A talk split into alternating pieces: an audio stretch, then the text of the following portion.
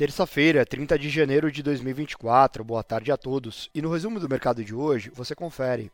O Ibovespa encerrou em baixa de 0,86%, fechando aos 127.401 pontos. O relatório Focus divulgado hoje, com atraso, trouxe revisão de dados de inflação para baixo em 2024. O IPCA passou de 3,86% para 3,81% e o GPM de 4,4% para 4,02%. A previsão para os demais indicadores foi mantida. O IGPM de janeiro veio melhor do que o esperado, perdeu força e subiu 0,07% contra 0,74% de alta em dezembro. Nos nos últimos 12 meses, o indicador registra queda de 3,32%. Na parte da tarde, o CAGED trouxe dados do mercado de trabalho formal no Brasil. Em 2023, o país registrou saldo líquido positivo de quase 1 milhão e meio de carteiras assinadas. Para amanhã, teremos super quarta, com decisão de juros aqui e nos Estados Unidos. Como outros destaques, as ações da Vale caíram 0,56%, acompanhando a queda do preço do minério de ferro em Dalian na China, mesmo após divulgarem ontem o relatório de produção do quarto trimestre de 2023, considerado pelo time do BBBI como positivo, com volume acima das expectativas em todas as linhas.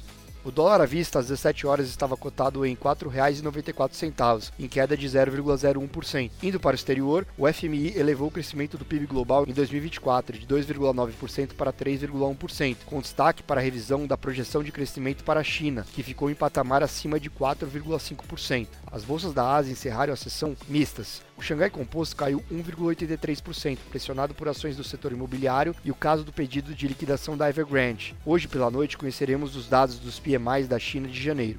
No Japão, o índice Nikkei apresentou leve alta de 0,11%, enquanto investidores calibram suas apostas para a decisão de juros dos Estados Unidos amanhã. As bolsas europeias fecharam em alta, após o bloco ficar estável contra um possível cenário de recessão. Com dados do PIB acima do esperado e revisão para cima do PIB da Alemanha, o PIB da zona do euro fica estável no quarto trimestre, contra o terceiro trimestre de 2023. A previsão era de queda de 0,1%. Como dados internos, o índice de sentimento econômico da região cai levemente em janeiro, de 96,3 para 92 2,2 pontos, porém o indicador veio acima das expectativas do mercado. O índice Eurostock 600 avançou 0,16%. Nos Estados Unidos, as bolsas fecham mistas, após dados fortes. Divulgado hoje, o relatório Joltz surpreendeu o mercado, apontando a abertura de novos postos de trabalho acima das expectativas em dezembro. O índice de confiança do consumidor nos Estados Unidos também superou as expectativas, mostrando avanço além do esperado. O dado reflete uma melhor percepção dos agentes, com o mercado de trabalho forte e inflação em queda.